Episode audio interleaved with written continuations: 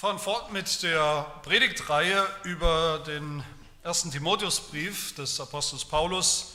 Wir hatten jetzt ein paar Wochen äh, andere Predigten, aber kehren jetzt zurück zum ersten Timotheusbrief Kapitel 1 und hören auf die Verse 12 bis 17. 1. Timotheus 1, 12 bis 17.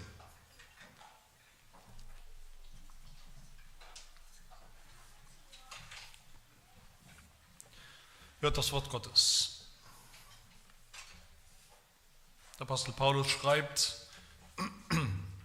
und darum danke ich dem, der mir Kraft verliehen hat, Christus Jesus, unserem Herrn, dass er mich treu erachtet und in den Dienst eingesetzt hat, der ich zuvor ein Lästerer und Verfolger und Frevler war. Aber mir ist Erbarmung widerfahren, weil ich es unwissend im Unglauben getan habe. Und die Gnade unseres Herrn wurde über alle Maßen groß, samt dem Glauben und der Liebe, die in Christus Jesus ist. Glaubwürdig ist das Wort und aller Annahme wert, dass Christus Jesus in die Welt gekommen ist, um Sünder zu retten, von denen ich der Größte bin. Aber darum ist mir Erbarmung widerfahren, damit an mir zuerst Jesus Christus alle Langmut erzeige zum Vorbild für die, die künftig an ihn glauben würden, zum ewigen Leben. Dem König der Ewigkeit aber, dem unvergänglichen, unsichtbaren, allein weisen oder eigentlich alleinigen Gott, sei Ehre und Ruhm von Ewigkeit zu Ewigkeit. Amen.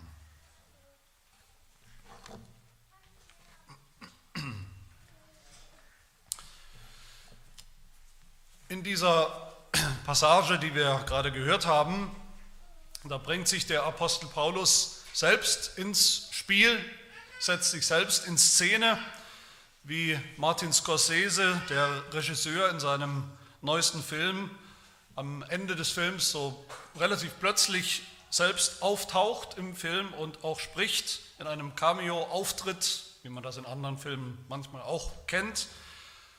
Und wenn wir das so hören, wenn wir das so lesen, dann denken wir vielleicht, dann sind wir vielleicht versucht zu denken, das kann man auch gern überspringen. Und das ist irgendwas Persönliches hier, persönliche Notizen zwischen Paulus und dem Timotheus, an den er ja schreibt. Aber das ist nicht so. Paulus bringt sich ins Spiel hier als Beispiel, als Muster könnte man sagen, als zeitloses Muster. Als Muster wofür? Als Muster für das Evangelium. Paulus ist selbst ein Anschauungsobjekt dafür, was das Evangelium ist, was das Evangelium tut, was es mit ihm getan hat. Eine Darstellung, wie das funktioniert, auch was das Evangelium mit uns tut und macht. Das Evangelium fängt an mit Jesus Christus. Jesus ist das Evangelium in Person, die Rettung für Sünder. Dann hat das Evangelium den Apostel Paulus und die anderen Apostel erreicht damals und durch sie, durch Paulus kommt das Evangelium auch bis hin zu uns. Das ist die Reihenfolge, das ist auch meine Gliederung. Jesus, mit Jesus fangen wir an, und dann Paulus und dann wir. Und wie Paulus anfängt mit Jesus, so tun wir das auch. Der Apostel Paulus hat, wer sich erinnert, hat diesen Brief, seinen Brief an Timotheus begonnen mit einer Warnung an Timotheus, seinen Zögling, an der Warnung vor falscher Lehre, vor ungesunder, vor fremder Lehre und umgekehrt dann der Ermahnung an Timotheus festzuhalten an der gesunden Lehre. Und wir, uns, wir erinnern uns, wie wichtig Lehre, gesunde Lehre ist. Überhaupt die Timotheusbriefe, beide Timotheusbriefe sind voller Lehre. Lehre ist ein sehr zentraler, gedankenzentraler Begriff in diesen Briefen. Aber ich merke immer wieder, wenn man das so sagt, wenn wir von Lehre sprechen, wenn ich von Lehre sprechen, spreche, oder vielleicht noch schlimmer, wenn wir von Theologie sprechen, dann sind die Leute, äh, schalten sehr schnell ab, sind sehr schnell überfordert und sagen, bloß keine Lehre. Das ist das Letzte, was ich am Sonntag hören will. Ich bin ja nicht in der Schule, ich bin, wir sind in der Gemeinde. Wenn ich Lehre höre, dann schalte ich sowieso ab. Das ist mir gleich zu kompliziert. Aber Lehre, gesunde Lehre ist entscheidend, ist entscheidend für jeden einzelnen Christen, ist nicht irgendwas für die Theologen unter uns. Das haben wir am Anfang des Briefs schon gehört. Lehre ist entscheidend darüber. Gesunde Lehre ist entscheidend darüber, ob wir beim Glauben im Glauben bleiben. Ich höre immer wieder den, den Satz, den Slogan aus, von, von Christen in manchen christlichen Kreisen, nicht Lehre rettet uns, sondern Christus rettet uns. Die Beziehung zu Jesus rettet uns. Ich will mal vielleicht etwas provokant, aber nur ein bisschen provokant sagen, die gesunde Lehre von Jesus Christus rettet uns. Anders haben wir keinen Jesus, anders finden wir keinen Jesus. Wir werden gerettet durch die Lehre vom Evangelium von Jesus Christus, das wir hören und das wir dann glauben.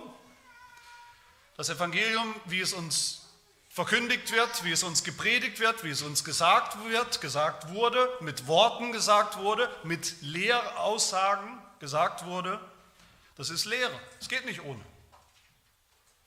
Und wir bleiben auch beim Glauben, wie wir das schon gehört haben am Anfang dieses Briefs, wir bleiben auch im Glauben und beim Glauben, indem wir bei dieser gesunden Lehre bleiben und daran festhalten. Wer das nicht tut, das hat Paulus schon gewarnt und das wird er an Beispielen auch festmachen in diesem Brief. Wenn wir nur mal schauen in Vers 19, der ja nächstes Mal kommt, Wer nicht festhält an dieser gesunden Lehre des Evangeliums, der gesunden Lehre von Jesus Christus, der fällt ab vom Glauben. Der erleidet Schiffbruch im Glauben. Lehre, gesunde, gute, saubere Lehre tut nichts anderes, als uns Jesus Christus zu geben, als uns Jesus Christus vor Augen zu stellen. Gerade leider, muss man sagen, uns Reformierten wirft man immer mal wieder vor, das höre ich immer mal wieder, dass wir sowas wie, wie, wie verkopfte Theologen sind. Dass wir einen übertriebenen Schwerpunkt legen auf Lehre, auf korrekte Lehre, auf reine Lehre. Immer nur Lehre, Lehre ist euch wichtiger als Jesus, Lehre ist euch wichtiger als die Beziehung zu Jesus Christus, höre ich immer wieder. Und ihr mit euren Bekenntnissen, die sowieso so, so haarklein, so detailliert sind, so kopflastig sind, so intellektuell sind, kann man sie äh, einfach machen mit dem Evangelium. Aber ist das wirklich so, dass gesunde Lehre, das, was wir wissen müssen, dass das so unglaublich kompliziert ist, intellektuell ist, dass man dafür schier ein Theologiestudium bräuchte. Dass es nichts ist für einfache Leute, für Handwerker ist, für Jugendliche ist, für Kinder ist, nichts für Menschen, die nicht unbedingt studiert haben, die keinen IQ haben von 130 oder was auch immer, sondern die vielleicht ganz schlichte, einfache Leute sind, haben die dann alle Pech gehabt Natürlich nicht, das ist ein völliges Missverständnis. Es ist ein völliges Missverständnis, wenn wir von Lehre reden, dass es um irgendwas Hochgeistiges, Intellektuelles geht. Es ist auch ein Missverständnis, dass es einen Gegensatz gibt zwischen Lehre und Jesus, der Beziehung zu Jesus Christus. Unsere Bekenntnisse zum Beispiel, unsere Bekenntnisse sind keine trockenen, tief theologischen, dogmatischen Texte für Theologen. Unsere Bekenntnisse sind ganz einfache Zusammenfassungen des Glaubens, der Lehre. Unsere Bekenntnis sind Zusammenfassung der Lehre, die Lehre nicht komplizierter macht, sondern einfacher macht. Was man daran sieht, dass einige unserer Bekenntnisse geschrieben sind, verfasst wurden für Kinder, Jugendliche, junge Erwachsene, für neue Christen. Wer meint, wer das denkt oder sagt, die Bekenntnisse der Kirche die Paarbekenntnisse der, der Kirche, auch, unsere, auch unserer Kirche, das ist mir viel zu komplex, viel zu kompliziert, das zu lesen oder das zu verstehen. Das kommt oft daher, muss man sagen, in der heutigen Zeit, dass wir überhaupt keine Texte mehr verstehen können. Dass viele überhaupt kein Buch mehr in die Hand nehmen und lesen und auch noch verstehen könnten. In, in einer Zeit, wo man gerade mal denkt, in, in Social Media Happen Häppchen oder, oder Wortfetzen. Für solche Leute ist natürlich vieles zu kompliziert, zu komplex. Mit der Konsequenz, dass man dann auch die Bibel nicht mehr versteht. Mit der Bibel auch nichts mehr anzufangen hat. Die Bibel ist kein einfaches Buch. In der Bibel gibt es einfache, nette Geschichten, Aber in der Bibel gibt es auch sehr viel Lehre.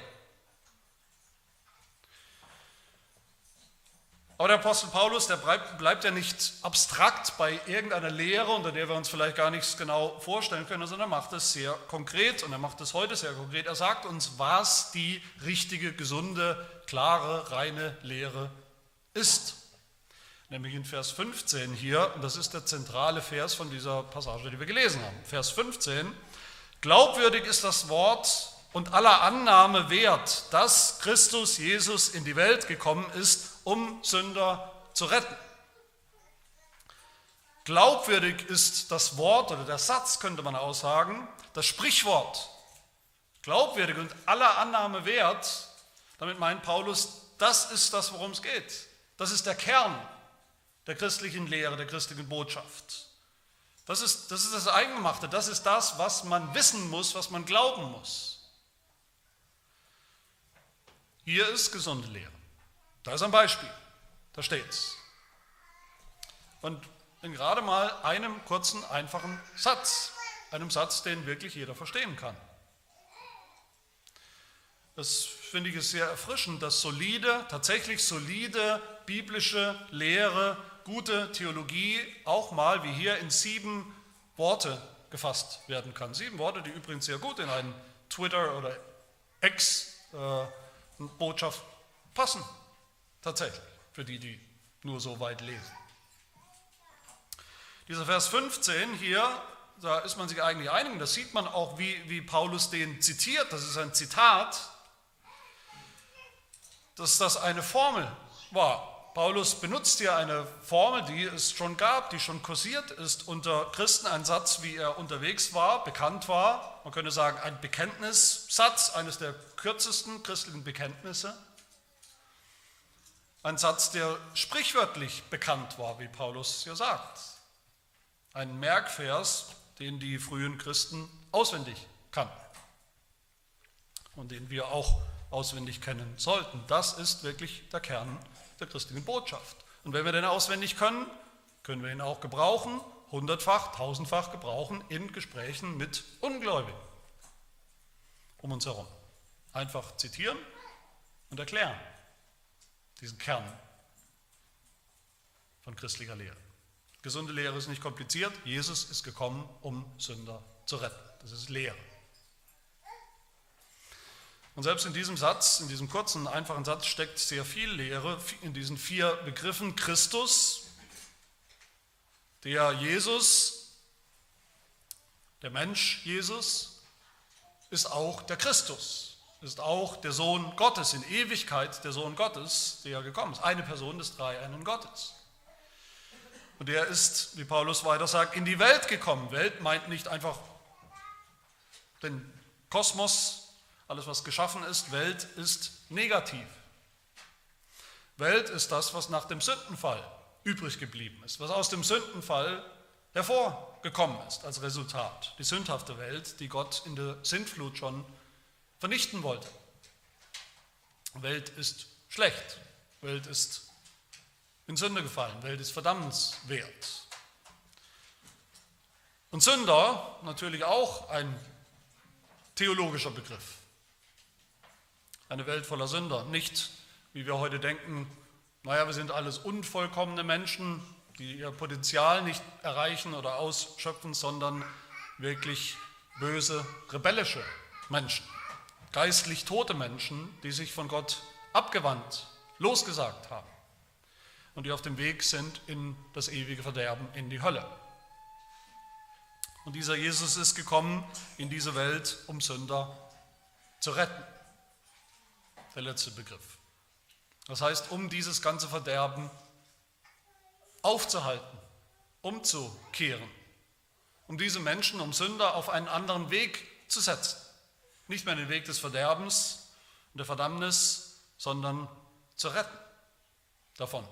Zu retten meint, dass Jesus unsere Strafe auf sich genommen hat und dass er uns seine Gerechtigkeit schenkt. Das nennen wir Gnade. Aus reiner Gnade hat Gott sich das ausgedacht und hat Gott das so getan.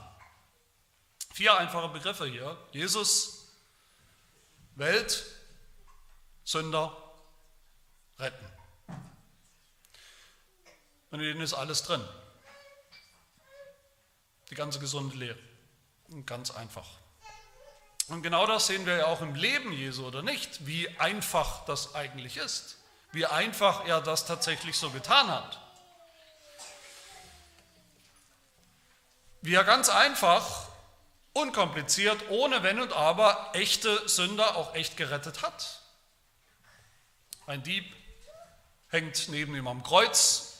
Bei der Kreuzigungsszene hat aus welchem Grund auch immer am Ende Todesangst. Und was tut Jesus? Jesus rettet ihn, sagt, noch heute wirst du mit mir im Paradies sein. So einfach, unkompliziert. Oder die Juden bringen eine Ehebrecherin zu Jesus, eine klare Sünderin, klarer Fall, die muss getötet werden, muss gesteinigt werden als Sünderin, sagen sie. Und Jesus sagt, ich verurteile dich nicht, nicht mehr. Geh hin und sündige nicht mehr. So einfach ist das. Und war das immer wieder bei Jesus. Die Bibel ist voll von Beispielen für genau diese Lehre, diese Realität. Einfache, klare, echte, waschechte Sünder, die echt und klar gerettet werden von Jesus, von ihrem Sünderdasein. Und Apostel Paulus kannte natürlich all diese Beispiele, der kannte diese biblischen Beispiele zur Genüge, aber die Illustration, die Erläuterung, das Beispiel für das Evangelium, für diese Lehre, für dieses kurze Bekenntnis von Vers 15, Christus ist in die Welt gekommen, um Sünder zu retten, die Illustration, die Paulus wählt, für die, die für ihn am, am klarsten ist, die für, für ihn der klarste, eindeutigste Beweis ist, dass diese Lehre so stimmt, dieses Beispiel ist er selbst.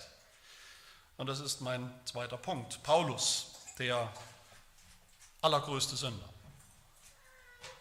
Dieses Bekenntnis, Vers 15, das Evangelium, illustriert Paulus mit sich selbst oder an sich selbst als Beispiel, als Test, Testfall, ob das wirklich stimmt.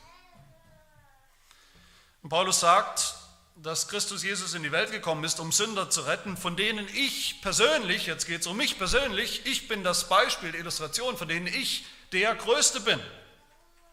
Von all diesen Sündern, um die es geht.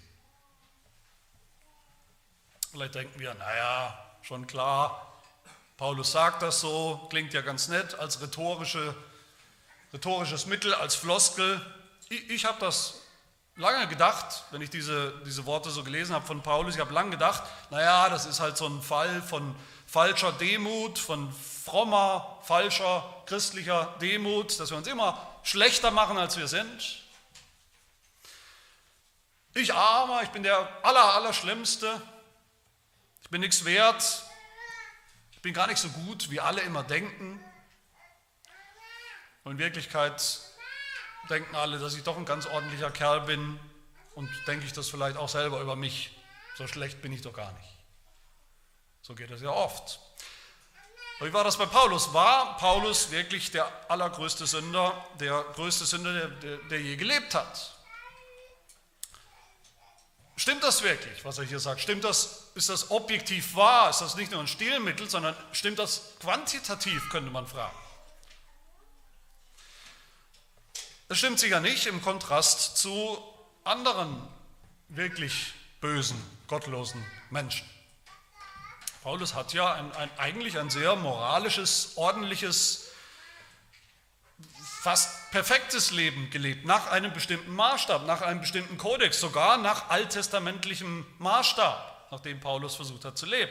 Paulus war ein gesetzestreuer Jude, der war ja kein, kein Gottloser, kein Atheist, der war schon gar kein Krimineller, kein Drogendealer, kein Menschenhändler, kein Zuhälter, keiner, der wahllos Menschen getötet hat, kein Massenmörder oder all diese Dinge.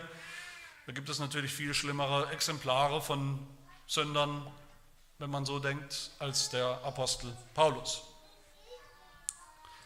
Auch im Kontrast zu Sündern, anderen Sündern der Bibel, klingt das ein bisschen übertrieben, was Paulus hier sagt. Was wären denn zum Beispiel Konkurrenten, die man hier, an die man hier denken könnte? Adam vielleicht, der Erste. ein ziemlich schlimmer, bekannter Sünder. Oder Eva vielleicht noch mehr sogar, die ihren Mann angestiftet hat zu all dem, angestiftet hat, sich von Gott auf, abzusagen, loszusagen, aufzulehnen, sozusagen schon fünf Minuten nachdem die Schöpfung fertig war. Oder Abraham könnte man nennen, der gelogen und betrogen hat bei allen möglichen Gelegenheiten, der seine Frau als Schwester ausgegeben und verkauft hat, der mit seiner Magd ins Bett gestiegen ist, um so für den Nachkommen zu sorgen, den sie ja schließlich brauchen. Oder David, der König David, der, der Anführer Israels, der Lust hatte auf eine verheiratete Frau, sie sich auch genommen hat, um, um das zu vertuschen deren Mann getötet, aus dem Weg geräumt hat. Oder Jona, von dem wir viel gehört haben. Jona, was für ein störrischer, zorniger Sünder. Oder Petrus, Apostelkollege von Paulus, der als Jünger einfach seinen Herrn Jesus Christus verleugnet hat, geleugnet hat, als es darauf ankam, geleugnet hat, ihn überhaupt zu kennen. Oder vielleicht Judas, der auch mit Jesus unterwegs war und der Jesus Christus verraten hat, für Geld verraten hat, für Geld in die Hände seiner Mörder ausgeliefert hat. Die Liste von Sündern ist natürlich lang in der Bibel, von echten, handfesten Sündern. Wie kommt Paulus darauf? Im Vergleich sozusagen, dass er sich einfach an die, an die Spitze dieser Top Ten stellt und sagt, ich bin der Allergrößte. Schauen wir uns an, warum er das denkt. Wie, wie, beschreibt sich Paulus hier selbst als Sünder? Er sagt in Vers 13, dass er zuvor, also bevor Jesus ihm begegnet ist, bevor er gläubig geworden ist, bevor diese, diese Wandlung passiert ist, diese Wendung in seinem Leben, da war er drei, drei Dinge, drei Begriffe. Er sagt erstens, er war ein Lästerer, wirklich einer, der Blasphemie betrieben hat, der Gott gelästert hat, Gotteslästerer. Warum denn das? Also als guter, ordentlicher Jude hat er Gott geehrt, Gottes Namen in Ehre, mit Ehrfurcht gebraucht. Aber mit diesem Jesus, mit diesem neuen Jesus, wollte Paulus nichts zu tun haben. Dieser Jesus war ihm verhasst. Und er war alles, vielleicht, aber sicherlich nicht Gott. Und genauso waren ihm seine Jünger, seine Nachfolger verhasst. In Apostelgeschichte 26, da berichtet Paulus, an mehreren Stellen macht er das, aber da auch von seinem früheren Leben. Und da sagt er, ich habe gemeint, ich müsste gegen den Namen Jesu viel Feindseliges verüben, was ich auch in Jerusalem tat. Und viele der Heiligen ließ ich ins Gefängnis schließen, und wenn sie getötet werden sollten, gab ich meine Stimme dazu. Und in allen Synagogen wollte ich sie oft durch Strafen zur Lästerung, zur Blasphemie, zur Gotteslästerung bringen, zwingen. Das heißt, Paulus hat, hat andere, hat Christen dazu gezwungen, dass sie gegen Jesus lästern, Blasphemie betreiben. Hat sie gezwungen dazu, dass sie unter Druck, unter Strafe sich von, von Jesus lossagen. Obwohl sie eigentlich glauben, dass sie endlich sagen, nein, dieser Jesus ist sicher nicht Gott. Jesus ist ein Betrüger. Er ist nur ein Mensch. Und wenn sie das getan haben, wenn sie eingeknickt sind, dann haben sie ihren Glauben aufgegeben, ihren Glauben verloren. Wenn sie nicht eingeknickt sind, nicht einknicken wollten, dann haben sie eben ihr Leben verloren. Das waren die Optionen unter Paulus ein Lästerer. Das zweite, Paulus war ein Verfolger, sagt er, ein Christenverfolger, einer, der Christen verfolgt hat, die Gemeinde verfolgt hat, ohne, ohne Gnade verfolgt hat, mit, mit brutaler, sturer Brutalität. Für Paulus war es so, ein, jeder tote Christ ist ein guter Christ. In Apostelgeschichte 9 heißt es, Saulus, der Droh, Drohung und Mord schnaubte gegen die Jünger des Herrn. Der war rasend vor Aggression gegen Christen, hat sie gehasst bis auf den Tod. Aber wie Paulus dann selber erkannt hat, er hat nicht nur Christen verfolgt, was schlimm genug gewesen wäre, bis zum Tod verfolgt. Er hat auch Christus selbst verfolgt, was sich gar nicht trennen lässt. Und Paulus erkennt das. Auf dem Weg nach Damaskus, da begegnet ihm Jesus, Jesus, der schon auferstanden war. Der himmlische Jesus begegnet ihm in einer Vision, in einem Licht, in einer Begegnung. Und was sagt er zu ihm? Er sagt zu Paulus oder zu Saulus, Saul, Saul, warum verfolgst du mich? Ich bin Jesus, den du verfolgst. Die Kirche zu verfolgen, Christen zu verfolgen wegen ihres Glaubens, das heißt immer auch Jesus Christus zu verfolgen, den Herrn zu verfolgen. Und sagt Paulus in Galater 1 später, dass er die Gemeinde Gottes über die Maßen verfolgte und sie zerstören wollte. Das war sein Ziel. Als Christen verfolgen. Und die dritte Beschreibung hier von Paulus selbst, wie er sich beschreibt, er war ein Frevler. Ein Frevler ist einer, der wirklich ohne Gewissen frech in Gottes Angesicht sündigt. Der frech alles missachtet, was gut und richtig ist, brutal Böses tut, Menschen ihrer Rechte beraubt, wenn es darum ging, Christen zu misshandeln, Christen zu töten, aus dem Weg zu räumen, wie den Stephanus zum Beispiel, dann konnte man immer mit Paulus voller Zustimmung und erster Zustimmung rechnen. So war Paulus. Und wenn wir das alles so hören und sehen und verstehen, dann verstehen wir vielleicht ein bisschen besser, warum Paulus, der als Apostel dann rückblickend so redet, warum er rückblickend sagt, ich bin der Allergrößte unter den Sündern. Das ist ja diese Sünden, die wir da gehört haben, die Paulus aufzählt, das, das, ist eine andere Kategorie. Das ist eine andere Kategorie als die Sünde von einem David oder von einem Petrus oder von einem Jona. Aber ich denke, so richtig verstehen wir erst, was, was Paulus hier meint, wenn wir kapieren, Paulus denkt hier gar nicht so sehr an, an andere, er vergleicht sich gar nicht so sehr mit anderen Menschen, mit anderen Kandidaten für diesen Posten oder diese Ehrung diese zweifelhafte Ehrung, der allergrößte Sünder zu sein. Er vergleicht sich eigentlich mehr mit Gott, mit Gottes Maßstab und Heiligkeit. Wenn Paulus heute, also jetzt als Apostel rückblickend, wenn er sieht, wie Gott wirklich ist, was Gott wirklich will, was Gott wirklich gefällt, was, wie Gott ist in seinem Wesen, wenn er sieht, wie Gott ist in Jesus Christus, im Evangelium, die Wahrheit in Christus, dann kann Paulus nur sagen, ich bin der Allergrößte, der aller, allergrößte Sünder, der jemals über diese Welt gegangen ist. Ich denke, er meint das mit Ernst, was er hier sagt. Das ist keine fromme Floskel. Und was braucht so einer? Der aller, allergrößte Sünder? Der braucht dann logischerweise auch die aller, allergrößte denkbare Gnade, das aller, allergrößte Erbarmen, die aller, allergrößte Erlösung.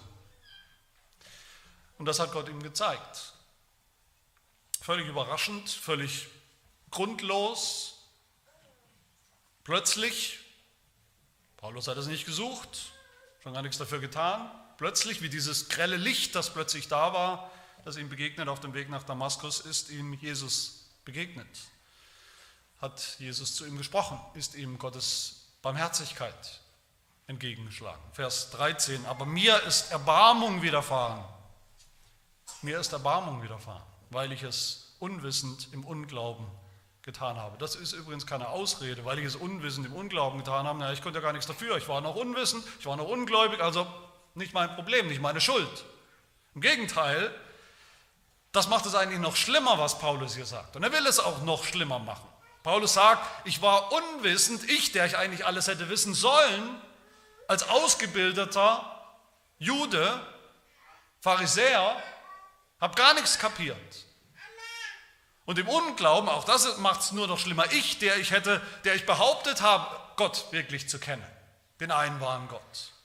Ich habe gar nichts geglaubt, gar nichts gekannt, gewusst. Und hier sehen wir hier in diesen Versen, hinter diesem Evangelium, der Lehre auch von der Erlösung vom Evangelium, steht Gottes Motivation, Warum sollte er uns retten? Warum sollte er überhaupt irgendeinen Sünder retten? Aus schierer Barmherzigkeit, aus schierem Erbarmen, sagt Paulus, hat er ihn gerettet. Vers 14 sagt er nochmal, was ihm passiert ist. Die Gnade unseres Herrn, die Gnade unseres Herrn wurde über alle Maßen groß samt dem Glauben und der Liebe, die in Christus Jesus ist. Und liebe Gemeinde, was, was Paulus hier macht, ist eigentlich eine Rechnung. Paulus macht eine Rechnung auf in diesen Versen. Er rechnet, er legt seine Sünde, die Sünde des allergrößten Sünders in eine Waagschale und er legt Gottes Erbarmen, Gottes Gnade in die andere Waagschale. Das ist das Prinzip, das ist die Rechnung, die Paulus hier aufmacht. So groß, sagt er, so über die Maßen groß ist Gottes Gnade in mein Leben gekommen, größer als im Leben von irgendjemand anderem. Die Gnade ist über alle Maßen groß, unvorstellbar groß. Das muss doch bedeuten, sagt Paulus hier, wenn man die Rechnung durchrechnet, wenn man eins und eins zusammenzählt, das muss doch bedeuten, dass ich vorher auch der aller, allergrößte Sünder gewesen bin. Und das ist okay, dass ich das jetzt so erkenne, dass ich das jetzt so sagen kann. Ich bin, ich bin gern bereit, Paulus war gern bereit, das zu sagen über sich selbst. Ich bin der allergrößte, schlimmste Sünder. Als schlimmster Sünder zu gelten, war er gern bereit. Wenn ich weiß, Paulus, dass mir jetzt auch die allergrößte Gnade gilt. Und Paulus erfindet hier sogar ein Wort. Er sagt, die Gnade ist über alle Maßen groß geworden, so übersetzt es Schlachter oder viele Bibeln übersetzen so. Die, die Gnade ist über alle Maßen groß geworden. Wörtlich, sie ist hypergroß geworden, sie ist mega groß geworden. Er erfindet wirklich ein Wort hier. Größer als groß, größer als überhaupt denkbar. Damit sie wirklich größer ist, die Gnade, als alles, was vorher war, was er vorher war was er vorher getan hat. Die abgrundtiefste Sünde. Und diese Rechnung, diese Gleichung, die Paulus macht, die sehen wir auch in Vers 16 in einem Wortspiel. Vers 16 sagt Paulus, er ist der allergrößte oder der allererste Sünder, so kann man das Wort auch übersetzen. Er ist der allererste Sünder, damit, wie es weiter heißt, Vers 16, damit an ihm zuallererst Jesus alle Langmut und Geduld und Gnade zeigen kann. Der allererste unter den Sündern, an den man denken sollte, damit Jesus zuallererst ihm seine Gnade zeigt. Auch das die Rechnung, die gleiche. Warum ist das wichtig? Dass das so war, natürlich für für Paulus selbst war das wichtig, keine Frage, aber all das ist wichtig, weil Paulus in all dem, wie er selber sagt, ein Vorbild ist, ein Bild ist, ein Anschauungsobjekt für wen? Für die, sagt er, für die, die künftig an Jesus glauben würden zum ewigen Leben, also für uns, bis zu uns. Für uns, die wir heute glauben und auch für die, die heute noch nicht glauben, ist er ein Bild, damit sie glauben damit sie das auch erleben. Und damit sind wir beim letzten Punkt. Wir. Wir, die zweitgrößten Sünder. Paulus sagt uns hier, dass er, dass seine eigene Biografie, gerade sein Leben mit seinen Höhen und extremen Tiefen, darin ist er ein Vorbild, ein Beispiel. Ein Beispiel dafür, was Gott tut, was Gott tun kann durch das Evangelium, wie Jesus Christus wirklich rettet. Und dieses Beispiel von Paulus, das hat drei Effekte oder das hat drei Ziele, die Gott durchs Evangelium bei uns erreichen will, erzielen will. Der erste Effekt ist natürlich Sündenerkenntnis, dass wir unsere eigene Sünde und Sündhaftigkeit wirklich erkennen, vielleicht erkennen wie niemals zuvor. Das ist der erste Effekt, natürlich den Paulus erzielen will, den Gott erzielen will durch diese Verse. wie, wie das bei Paulus war, wie der spätere Paulus. Man hat den Eindruck, das ist der späte Paulus, der hier schreibt im Timotheusbrief, man hat den Eindruck, je älter er wurde im Glauben, je reifer er wurde im Glauben, desto mehr hat er seine eigene Sünde und Sündhaftigkeit vor Gott eigentlich erkannt. Und so sollte das auch sein. Nicht je weniger, sondern je mehr. So sollte das auch bei uns sein. Viele Bibelkommentare, die ich auch äh, gelesen habe zu dieser Stelle, die, die, die argumentieren oder sagen, dass Paulus Sünde hier wirklich, das war eine eigene Kategorie, die war wirklich quantitativ und qualitativ außerordentlich schwer. Und ich habe das ja auch gesagt, da ist schon was dran, aber Paulus, denke ich, Paulus sieht sich hier viel mehr als ein Beispiel für jeden Sünder. Nicht kategorisch anders als wir. Und darum geht es hier, dass wir erkennen, unsere Sünde, meine Sünde, war und ist genauso schwer. Okay, objektiv gibt es schwerere Sünden zu leben, ganz ohne Gott, überhaupt nichts von Gott zu wollen. Oder wirklich Christen abzuschlachten, wirklich Christen zu töten, das ist natürlich eine schwere Sünde, besonders schwer. Einfach hinzugehen, ein Gemeindeglied zu töten heute Nachmittag? Natürlich ist das nochmal was anderes, als den Sabbat, den Tag des Herrn, nicht zu heiligen oder als mal zu lügen. Gar keine Frage. Aber mein Lieben, wenn wir jetzt denken, okay, ich habe keine ganz schlimmen Dinge in diesem Vergleich getan in meinem Leben. Ich bin sogar vielleicht in einer christlichen Familie aufgewachsen, das hat mich vor dem Allerschlimmsten bewahrt. Ich, ja, gesündigt habe ich auch, natürlich hier und da, kleinere Sünden. Aber im Großen und Ganzen waren die zehn Gebote für mich immer klar und selbstverständlich. Dann haben wir Paulus als Beispiel hier. Für den Apostel Paulus oder für Paulus, der noch kein Apostel war, für Paulus damals waren die zehn Gebote auch klar. Klarer als für irgendjemanden von uns, das kann ich euch garantieren. Er war ein Pharisäer, für, sie waren, für ihn waren die zehn Gebote absolut klar.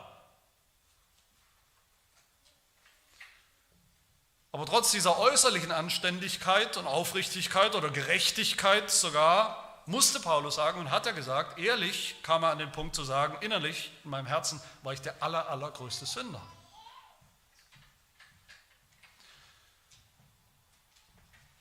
Wer ist denn wirklich der allergrößte Sünder? Das ist die Frage, die sich hier stellt, die Paulus stellt, die Paulus auch beantwortet. Und die ist richtig, wie er sie beantwortet, die ist richtig für ihn, dass er sie beantwortet und sagt, ich bin's. Aber ich denke, was Paulus hier will, was Gott hier will, ist, dass wir Paulus Beispiel folgen. Dass unsere Antwort auch genauso lautet. Ich selber bin das. Dass wir das alle sagen können wir eher, weil wir von der allergrößten Gnade in unserem Leben, die wir erlebt haben, die wir erfahren haben, auch zurückschließen, rückschließen auf das, was wir und wer wir und wie wir mal waren. Wenn die Gnade so groß ist, so nötig, wenn das, was Jesus Christus getan hat, seine Erlösung so groß war und ist und sein musste, dann wissen wir, wer der allergrößte Sünder war und ist. Tiefe ehrliche Erkenntnis unserer Sünde ist das Erste. Der zweite Effekt ist aber dann auch Trost oder vor allem Trost. Es gibt eine Tendenz in manchen Gemeinden, in manchen christlichen Kreisen, dass man sich äh, förmlich gegenseitig überbieten will im Zeugnis, in dem, was wir Zeugnis nennen, im Zeugnis geben, in, in unserer Bekehrungsgeschichte dass man sich gegenseitig überbieten will, darin, wer wirklich der Schlimmste war vorher, vor seiner Bekehrung. Ich war immer noch schlimmer und es gibt immer noch einen, der, der war noch schlimmer vorher. Am besten war man wirklich schlimm. Am besten hat man Drogen genommen. Am besten war man vielleicht sogar ein Mörder. Dann hat man wenigstens eine radikale Bekehrungsgeschichte vorzubringen. Und oft klammern wir uns daran. Man hat den Eindruck, viele Christen klammern sich genau daran, dass ihre Bekehrungsgeschichte so radikal war. Das muss ja bedeuten, mein Glaube ist echt, das ist authentisch, das stimmt alles. Je radikaler die Bekehrungsgeschichte, am besten so, fast wie bei Paulus, irgendwas passiert, ein, ein, ein Licht aus, aus dem Himmel, eine Stimme von Jesus, irgendein Wunder, irgendwas passiert, desto sicherer ist auch, dass meine Bekehrung echt ist, mein Glaube echt ist. So denken wir oft. Und wir beurteilen auch manchmal eben andere, manchmal instinktiv andere, die Bekehrungsgeschichte, das, was wir wissen von anderen, ob das radikal genug war oder nicht. Wenn nicht, dann ist er wahrscheinlich nicht so wirklich richtig gläubig. Das ist völliger Quatsch. Es geht hier nicht um einen Wettbewerb, auch bei Paulus nicht, nicht um den Wettbewerb, wer hat die radikalste Bekehrungsgeschichte, die, die radikalste 180-Grad-Wende vom absolut äh, äh, Ungläubigen zum Apostel vielleicht, im besten Fall. Nein, jeder, es geht um jeden hier, jeder, selbst der ordentlichste, bravste Christ,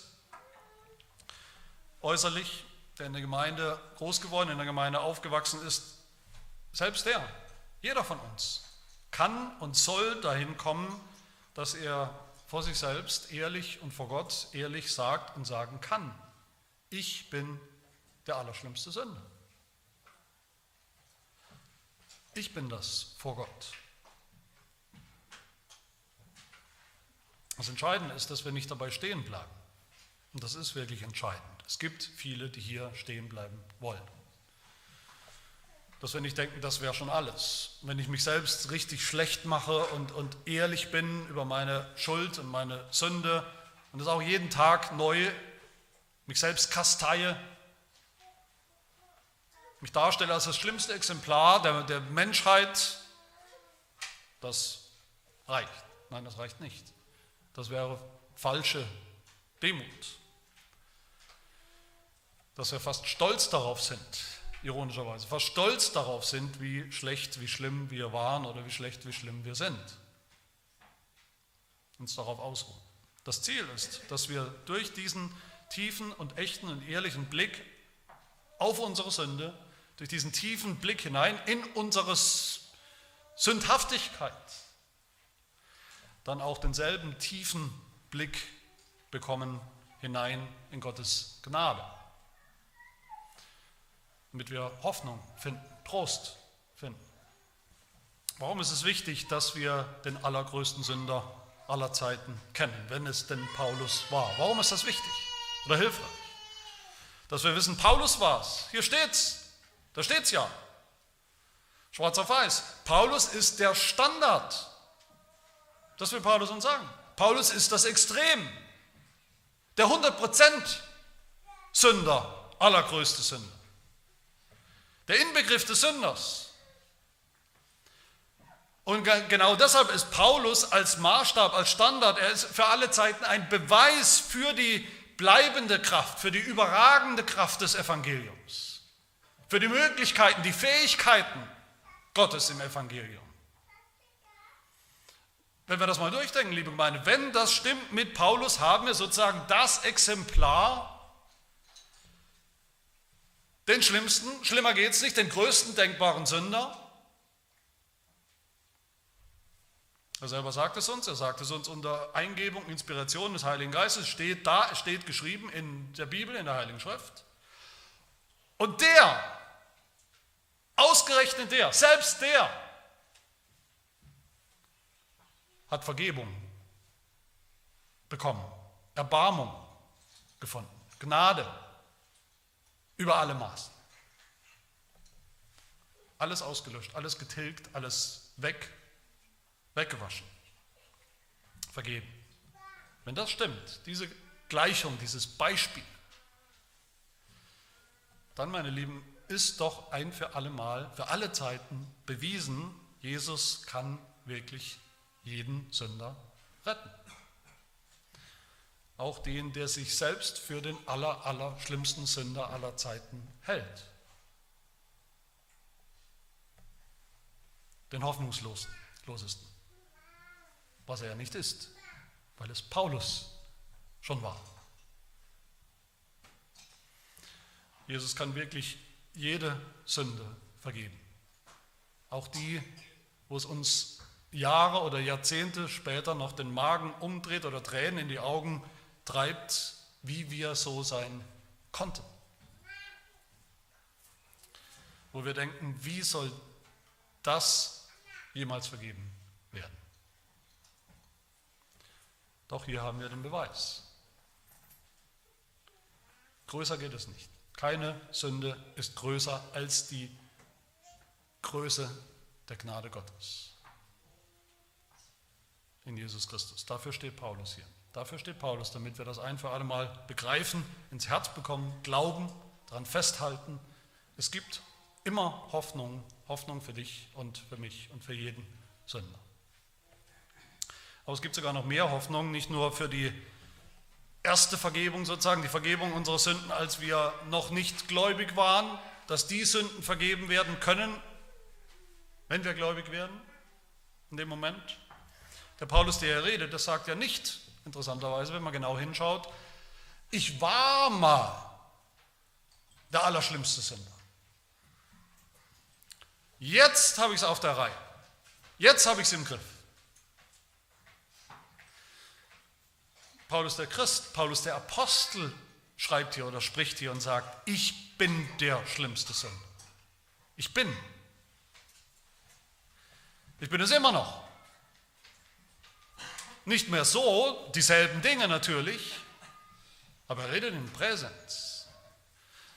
Und das ist eine Frage, wie sollen wir uns eigentlich sehen? Wie sollen wir uns sehen als, als Christen? Sollen wir uns sehen als allerschlimmste Sünder jetzt? Ist das, wie wir auf uns schauen sollen, auf uns, auf unser Leben, auf unser Herz?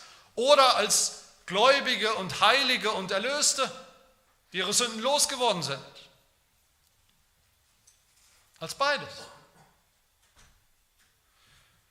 Ja, wir sind jetzt gerettet, wenn wir glauben an Jesus Christus, glauben an dieses Evangelium. Wir haben Vergebung, wir haben Vergebung ein für alle Mal. Aber wir sündigen ja noch immer. Und gewissermaßen ist es jetzt sogar noch umso schlimmer, unsere Sünde, als Gläubig. Jetzt können wir nicht mehr sagen, wie Paulus hier, wie, wie er vor, seine, vor seiner Bekehrung, wie er sagt, ich habe es unwissend getan und im Unglauben getan. Jetzt wissen wir, jetzt wissen wir Bescheid. Jetzt sollten wir es besser wissen. Natürlich wissen wir es, was Gott von uns will und fordert. auch unter Christen, auch als Christen sind wir, auch als die besten Christen, was auch immer das genau ist, sind wir immer noch fähig zu den aller, aller schlimmsten denkbaren Sünden. Auch hier hilft uns unser Bekenntnis, unsere Dortrichter Lehrregel, die erinnert uns sehr, sehr realistisch, wie das aussieht, aussehen kann. Sie sagt uns, ich zitiere aus der Lehrregel, noch können wir von den Begierden des Fleisches verführt werden und ihnen gehorchen. Noch können wir vom Fleisch, von der Welt und vom Satan zu schweren und schlimmen Sünden hingerissen werden. Ja, tatsächlich werden wir manchmal mit Gottes Zustimmung dazu hingerissen. Durch solche schlimme Sünden machen wir Gott zornig, machen wir uns des Todes schuldig, betrüben wir den Heiligen Geist unterbrechen die Ausübung des Glaubens, verletzen unser Gewissen schwer. Wir verlieren sogar manchmal für eine gewisse Zeit das Bewusstsein der Gnade. Das ist Realist, das ist die Realität. Aber, heißt es weiter, Gott, der reich an Barmherzig, an Erbarmen ist, nimmt den Heiligen Geist auch bei traurigen Sündenfällen nicht ganz von den Seinen. Er lässt sie nicht so tief fallen, dass sie die Gnade der Kindschaft oder den Zustand der Rechtfertigung verlieren.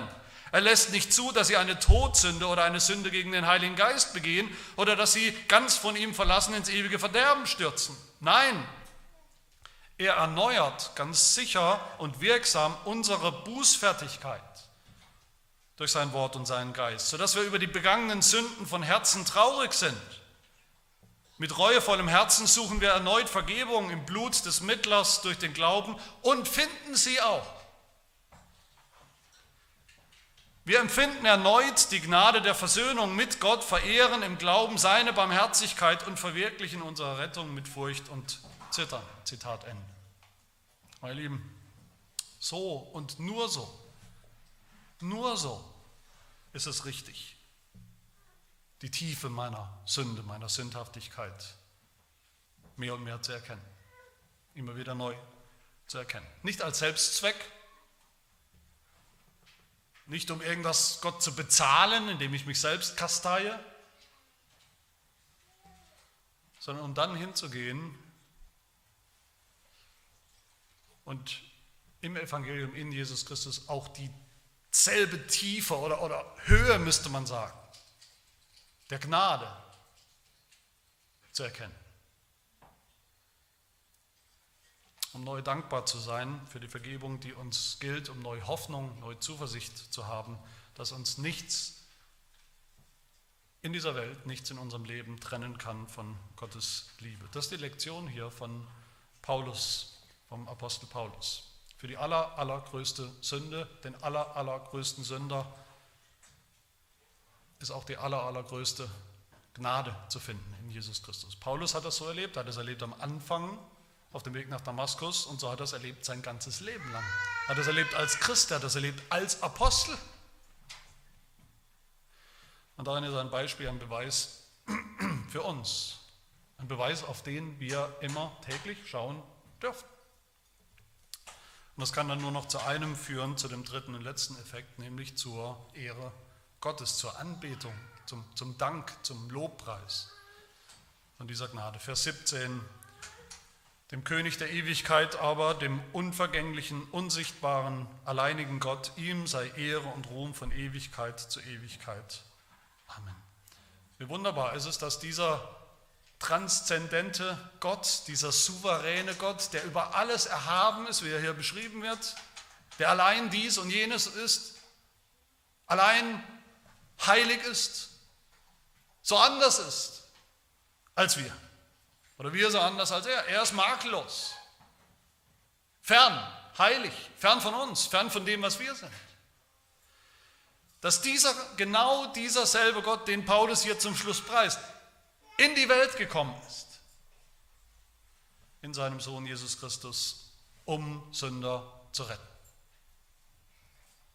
Und den Paulus der Größte ist, aber wir mindestens die zweitgrößten, wenn nicht auch die größten. Aber seine Gnade ist über alle Maßen hypergroß geworden und wird immer größer, je mehr wir erkennen, was für Sünder wir waren und was für Sünder wir immer noch sind. Amen. Und beten. Unser Vater im Himmel, du König der Ewigkeit, du alleiniger, heiliger Gott, wir danken dir, dass das Evangelium reicht. Die schlichte, einfache, gesunde, gesundenmachende Lehre des Evangeliums, dass Jesus Christus, dein ewiger Sohn, in die Welt gekommen ist, eine sündhafte Welt, um wirkliche, echte, waschechte Sünder auch wirklich zu retten. Das war nicht nur dein Wunsch, dein Wunschdenken, eine Hoffnung, nein, das hast du getan. Dafür hast du deinen Sohn gesandt, dafür hat er gelebt, dafür hat er gelitten, dafür ist er gestorben. Das hat er vollbracht. So wie Paulus der allergrößte Sünder war, den er sich selbst vorstellen konnte, so ist Jesus der allergrößte Erlöser, den wir uns vorstellen können. Sein Leid, sein Leiden war so tief, so real, so wertvoll, so unfassbar an Wert, dass es ganz sicher und gewiss ausreicht, auch die aller, allerschlimmste Sünde des allerschlimmsten Sünders abzudecken, zu sühnen, zu tilgen zu vergeben. Definitiv auch meine. Hilft, dass wir unsere Sünde, unsere Sündhaftigkeit immer wieder neu erkennen, je länger, je mehr erkennen, aber nicht um in Selbstmitleid oder falsche Demut zu versenken, sondern um dann umso mehr aufzublicken zu Jesus, zum Evangelium, damit deine Gnade umso größer wird, über die Maßen groß wird in unserem Leben. Damit diese Gnade, die wir empfangen haben, die wir täglich empfangen, auch anderen Hoffnung macht, dass sie mit ihren Sünden auch jederzeit zu Jesus Christus kommen können und Vergebung finden. Damit diese Gnade uns nicht faul macht und leichtsinnig macht, sondern fruchtbar macht. Fruchtbar in Dankbarkeit fruchtbar in Liebe zu guten Werken, fruchtbar in einem gnädigen Umgang mit anderen Sündern. Und all das zu deiner Ehre und zu deinem Ruhm. Amen.